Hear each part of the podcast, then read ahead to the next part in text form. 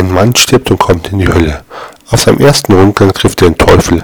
Hey Mann, warum hast du so ein trauriges Gesicht? Das fragst du noch. Ich bin schließlich in der Hölle gelandet. Ach was, halb so wild. Trinkst du? Ja. Siehst du, montags besaufen wir uns immer mit Wodka, Whisky, Sekt und allem möglichen. Kotzen uns aus und saufen weiter bis zum Abwinken. Oh, klasse. Und wie sieht's mit Zocken aus?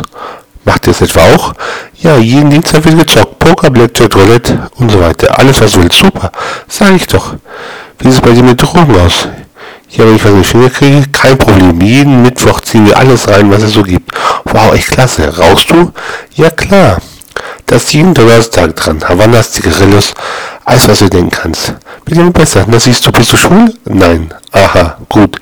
Die Freitage wirst du hassen.